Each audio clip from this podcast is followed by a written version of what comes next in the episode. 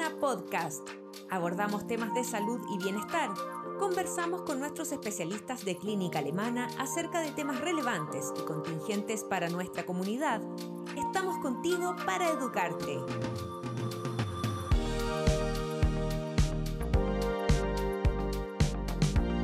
Bienvenidos a un nuevo Alemana Podcast. En esta ocasión conversaremos con la doctora Luisa Schonhaut, pediatra jefe del Centro del Niño, y la doctora Verónica Burón, pediatra jefe de la Unidad de Neuropediatría, ambas por supuesto de Clínica Alemana, con quienes conversaremos sobre un tema de gran relevancia para madres, padres y cuidadores, y es por qué evitar el uso de pantallas en lactantes y preescolares. Bienvenidas doctoras, muchas gracias por estar hoy con nosotros. Hola María José, muchas gracias por la invitación. Muchas gracias por la invitación, María José. Doctora Schoenhout, para empezar a conversar de este tema, eh, quizás podemos relacionarlo eh, un poco de cuál es la diferencia del video con el cuento, porque son nuevas herramientas que los padres han empezado a utilizar para entretenerlos, para eh, distraerlos un rato, versus el cuento que se utilizaba mucho más hace unos años. ¿Cuál es la diferencia y cómo beneficia o perjudica también a los niños eh, esta diferencia en los usos de, estas herramientas? Gracias por la pregunta. Primero contar que hemos visto un explosivo aumento del uso de pantalla, especialmente en la pandemia de COVID-19, con todas las medidas de confinamiento, aislamiento social, aislamiento físico. Algunos niños no podían ni siquiera salir al patio, entonces la pantalla fue una solución. Y ahí nos preguntábamos cuál es la diferencia entre el uso de pantallas y los cuentos. Y la respuesta es que cuando leemos un cuento desarrollamos la imaginación. Cuando leemos un cuento entonamos, hablamos, conversamos, preguntamos, paramos. Hay una interacción del adulto con el niño. El del niño con su imaginación, del niño con el cuento. Estamos hablando del uso de pantalla especialmente en preescolares, ¿no? Entonces, cuando el niño construye un aprendizaje a través de cuentos, a través de plasticina, a través de salir al jardín, a través de tocar, a través de la conversación, va generando un mundo de imaginación, va construyendo su imaginación. Mientras que cuando está frente a la pantalla, el niño tiene un aprendizaje plano. El niño recibe el contenido envasado, no hace las mismas conexiones nerviosas eh, de desarrollo de su imaginación porque ya está hecho el producto y su rol es un rol muy pasivo en el aprendizaje. Entonces es la diferencia entre vivir un mundo tridimensional en que yo construyo mi aprendizaje versus un mundo bidimensional en que yo soy un observador pasivo de lo que está pasando. Lo que también dificulta mucho después todo lo que es la regulación emocional y la capacidad de imaginar. Doctora Burón, ustedes eh, utilizan un término que es tecnoferencia. ¿Nos podría explicar un poco a qué se refiere este, este, este nuevo concepto que no, muchas personas no han escuchado probablemente? Así es, María José. Este es un nuevo concepto que se acuñó en los últimos años y se refiere a cómo los medios interfieren en las relaciones interpersonales. Aquí se refiere a todo tipo, no solamente del padre o del cuidador con el niño, sino que también a nivel de entre adultos y todo. Y esto está cambiando la forma de relacionarse. Lamentablemente, como nosotros aquí estamos hablando de nuestros lactantes y preescolares, esto ha ido interfiriendo también en el aprendizaje y la regulación de los niños. ¿En qué sentido?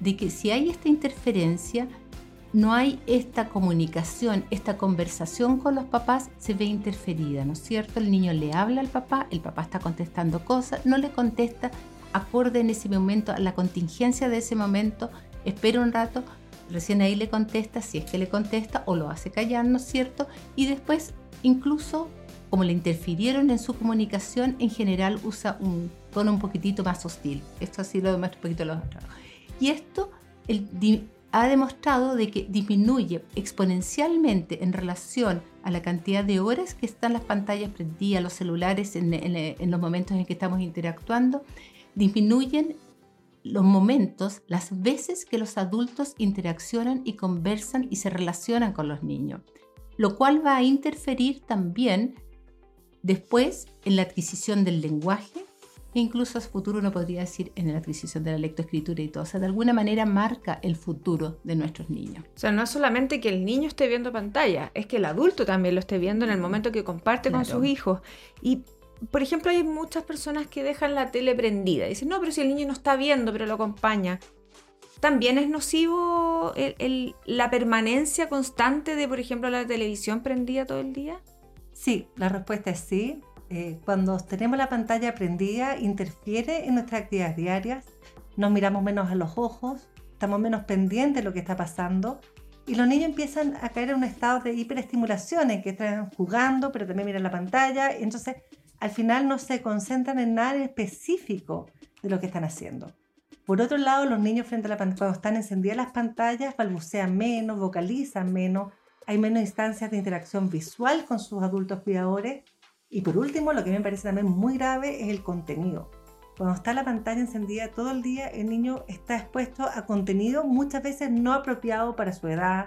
Está todo el tema de la publicidad que puede estar relacionada con alimento o con consumismo que no es el más adecuado para los niños. Eh, muchas veces las noticias también tienen contenidos muy violentos, entonces tenemos que ser muy responsables de prender las pantallas en momentos acotados y apagarlas cuando no se están viendo y podemos poner música. Eh, doctora Burón, usted lo había adelantado un poco eh, anteriormente. ¿Cuál es la relación e impacto del uso excesivo de pantallas en la comunicación y el lenguaje? A ver, para poder aprender a hablar, yo quiero querer comunicar, ¿no es cierto? Yo necesito una persona vincular, una persona con que yo le hablo, recibo una respuesta, voy modulando mis respuestas acorde a la, a cómo es el tono y cómo me está preguntando la otra persona. Es decir, hay un pimponeo ida y vuelta, hay una reciprocidad. Cuando nosotros estamos delante de la pantalla, no hay esa reciprocidad. Algunos más tecnológicos dicen que incluso también esta cosa de que hay un desfase en milisegundos también influye en aprender el lenguaje. Pero lo importante es que para el lenguaje necesitamos esa reciprocidad. Yo le hablo, aunque sea Plaza Sésamo, él hace siempre Plaza Sésamo como lo que más te pregunta cosas pero yo respondo y de nuevo después la cosa como que siga, digámoslo, si no es que yo me van a responder específicamente a mí. En general, se dice que los niños menores de dos años no entienden el contenido de las pantallas. Ahora, por eso que es importante que si vamos a usar pantallas tenga el contenido adecuado, sea a corto tiempo y sea asociado, o sea, triangulándolo con la persona, con el cuidador que puede incluso parar lo que estamos viendo, para comentar lo que estamos viendo, para ampliar el conocimiento de lo que estamos viendo, y ahí cumpliría, entre comillas, algo así más parecido a lo que es un libro, esta reciprocidad en estar conversando con la otra persona. Claro, y escoger muy bien el contenido también, por ejemplo, si son más educativos o son más de entretención. Sí, y en ese contexto igual hay que tener cuidado, porque todo lo que sale de contenido, digámoslo así, educativo, no siempre está realmente hecho por personas que saben de los contenidos educativos. No sé, mm, son más bien comerciales educativos. Son mejores que los otros, pero no siempre es el más adecuado y hay que utilizar el más adecuado según edad. ¿Cuánto, si es que hay que eh, eh, recurrir a esta herramienta? Por ejemplo, hay padres que teletrabajan de repente. Em, ¿Cuánto es el tiempo que pueden usar los niños las pantallas a distintas edades, por ejemplo, doctora Schoenhout? Bueno, en eso hay definiciones bastante claras de la Academia Americana de Pediatría. Eh, pueden haber algunas diferencias con otras recomendaciones, pero básicamente no es recomendable el uso de pantallas en niños menores de 2 años. algunas sociedades recomiendan antes de los 18 meses. Y en niños de 2 a 5 años, máximo una hora diaria de uso de pantallas. Hay estudios, bastantes estudios que muestran que más de tres horas de pantalla al día es nocivo para la salud. Y profundizando un poquito en eso, ¿cuál es el impacto del uso excesivo de pantallas en la conducta de los niños, por ejemplo? Bueno, ahí podemos decir que eh, las pantallas van a influir en diferentes aspectos de las conductas. Por un lado, tenemos todo lo que tiene que ver con la autorregulación, ¿no es cierto? Con el aumento también de conductas agresivas y también ciertas conductas que van como en la línea del de la, tiempos de atención sostenida más, más cortos, yéndonos hacia un lado como un déficit atencional. Cuando yo estoy delante de la pantalla, no tengo, vuelvo al mismo concepto, ¿no es cierto? De cuando yo juego, estoy con, con otro niño, estoy con otra persona, y van a haber cosas imprevistas que me van a pasar y que yo voy a tener que solucionar y ahí a lo largo de este aprendizaje yo voy aprendiendo a controlar mis frustraciones, buscar otro camino y, eh, y encontrar soluciones. Cuando estoy delante de la pantalla no sucede esto y por el contrario hay una sobreestimulación y esto hace de que el niño no vaya aprendiendo estas herramientas de autorregulación. Así que en ese contexto se ha visto haciendo el seguimiento y viendo la cantidad de horas pantalla que los niños que ven excesiva horas pantallas en el día, cuando ya llegan al jardín tienen menos conductas autorregulatorias y son niños más pataleteros y más difíciles de manejar. Por otro lado, ¿no es cierto? Tenemos esto de la agresividad, mm. la mayor violencia. Los contenidos, como dijo la doctora Schoenhout, claro, uno de repente está viendo también una, una cosa de bebé, pero entre medio también hay publicidades que no corresponden a la edad. Está escuchando cuando los papás están viendo las noticias, ve todas estas cosas medias violentas o otras cosas. Y en ese contexto, los niños se van acostumbrando, empieza a haber como una normalización de la agresividad, de solucionar las cosas con violencia y todo eso. Y se ha visto que los niños que ven exceso de pantalla, si le hacen videos, por ejemplo, en el jardín, cómo se comportan en las horas de los recreos, tienen más conductas agresivas que aquellos que no usan pantalla. Y por último, hay esta cosa de la sobreestimulación que producen las pantallas y que hay un mundo surreal que producen las pantallas. Yo puedo estar viendo la pantalla, pero las imágenes están cambiando en una forma muy, muy rápida, cosa que no tenemos en la vida real. Entonces, pues una lata tomar atención a la profesora porque no me está cambiando la imagen cada 10 segundos, cada 5 segundos.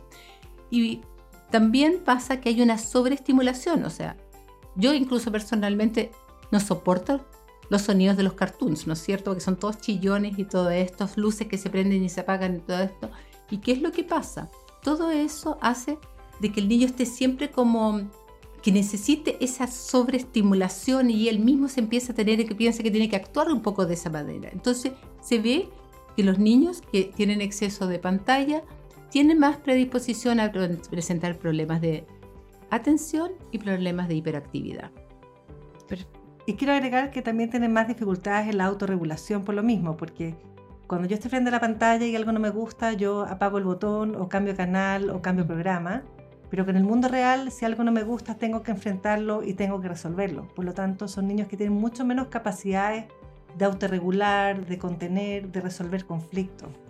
Y también se relaciona con que muchas veces los padres usan las pantallas para calmar a los niños y eso no les da las estrategias reales para lograr contenerse. Es como está, está aburrido, está, tiene pataleta, póngale bonito un rato, ¿cierto? Mm. Entonces no tiene las habilidades de autorregulación. Y eso es un círculo vicioso finalmente, porque en el fondo al niño que le cuesta más regularse, le ponemos más pantalla, las pantallas no nos ayudan mucho a la autorregulación y caemos en estos circuitos un poquitito viciosos. ¿Y cómo se rompe, por ejemplo, ese circuito? Si es que tenemos al niño acostumbrado a esto, ¿cómo es posible como hay que aguantarse la pataleta un rato, empezar a quitarle paulatinamente la tele, por ejemplo, disminuir los tiempos, dependiendo de la edad, hacer como ciertos tratos, quizás?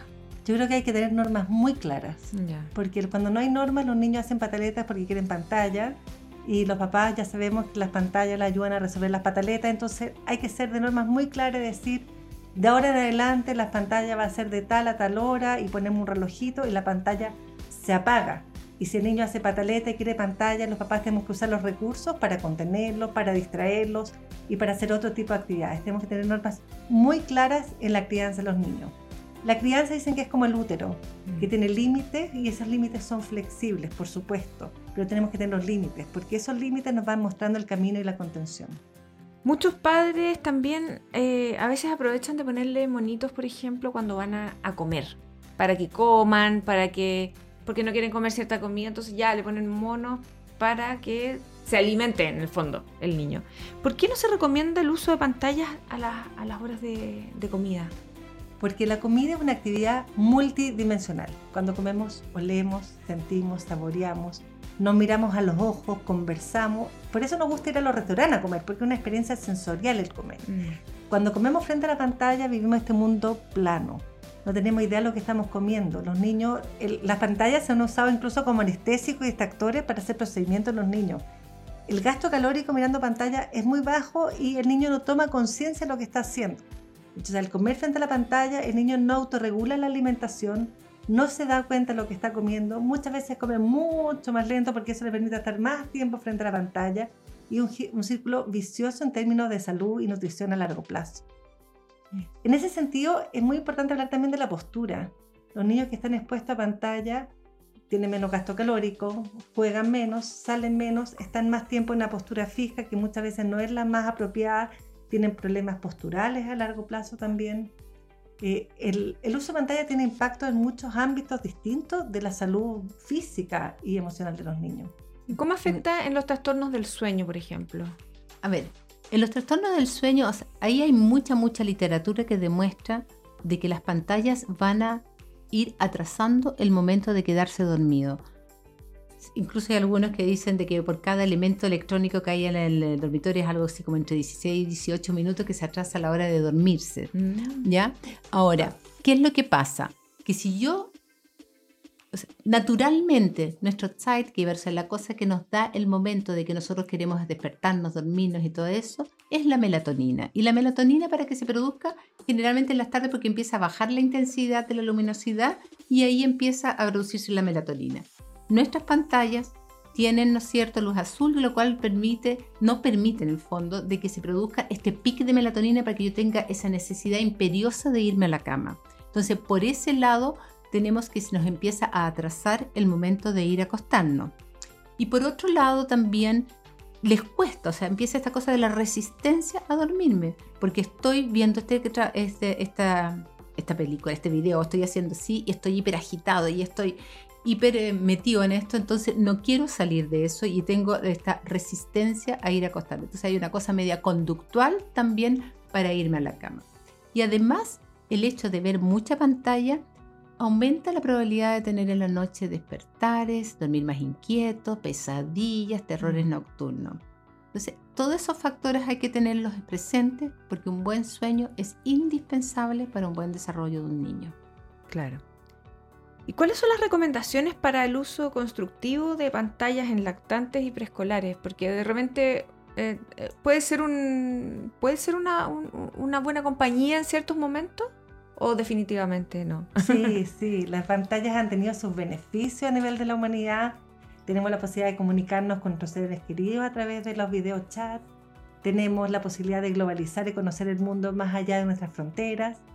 Son oportunidades de entretención también, pero hay que usarlas en forma responsable. Y ahí hablamos de las tres C. Cantidad, que ya dijimos, no más de una hora diaria en preescolares y ojalá no pantallas en lactantes contenido que sea apropiado para los niños y ojalá un contenido educativo. Y contexto, que eso quiere decir que tiene que ser acompañado a un adulto con una conversación y con un contenido también de, desde el adulto de desarrollar el aprendizaje del niño. O sea, no sentarnos solamente frente a la, la, pantalla, sino que interactuar y participar en lo que ellos están viendo. Exactamente. Yo creo que uno de los conceptos es tratar de no usar la pantalla como nana, por decirlo de alguna manera. O sea, mm que sea más bien acompañado y ahí también podemos llevar el, qué lo que, cuál es el contenido, ¿no es cierto? Y mm, es importante saber según edad también, porque también es distinto. Tenemos que tener claro que la gran mayoría de los trabajos, los más antiguos por ejemplo, son más bien con televisión y ahora tenemos nuevas tecnologías.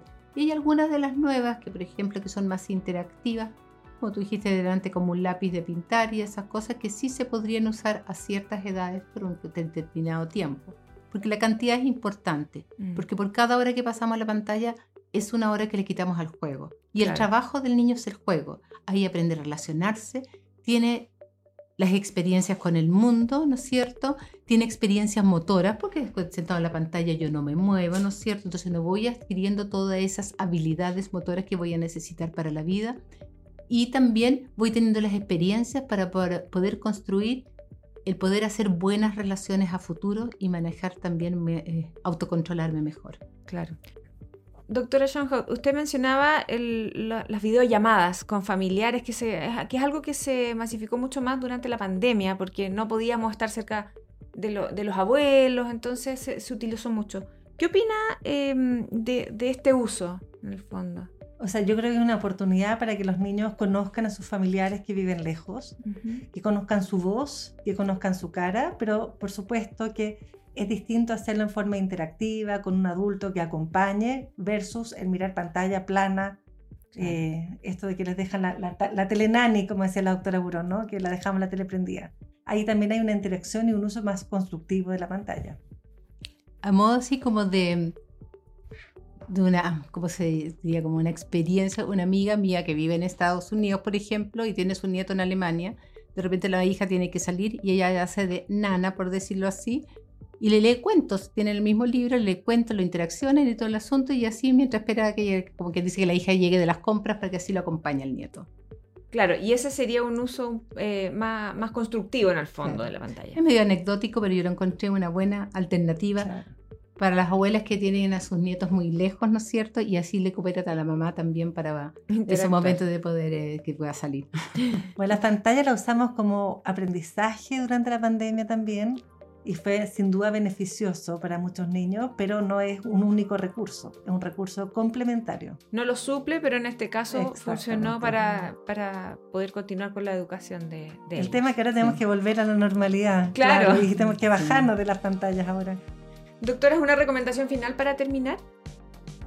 Los lugares sin pantalla. Sí. Yo creo que hay que tener claro que, hay que en, en cada casa, en cada familia tenemos que tener horarios sin pantalla y lugares sin pantalla. Como decía la doctora, las horas de cena familiar no debiese haber una pantalla. Y no pantallas antes de dormir, porque además de que quedamos hiperexcitados, también perdemos esta secreción fundamental de melatonina. Y además el sueño tiene un rol muy importante en el aprendizaje. Y si lo último que miramos fueron pantallas, las pantallas inundan, el contenido de la pantalla inunda nuestro sueño y no todo el aprendizaje que hicimos durante el día. Muchas gracias, doctora, por su tiempo y por conversar este tema con nosotros, tan interesante y que, bueno, y, que es tan, tan usual en la vida cotidiana de tantas familias. Muchas gracias. Muchas gracias, ojalá les sirva nuestra conversación. Gracias por la invitación, esperamos poder haber podido solucionar algunas dudas de la gente. Sin duda, sin duda alguna que, así fue. Por nuestra parte nos despedimos y les recordamos activar las notificaciones y compartir este contenido entre sus contactos familiares o quienes crean que esta información sea de su interés. Hasta una próxima ocasión y nos encontramos en un nuevo Alemana Podcast.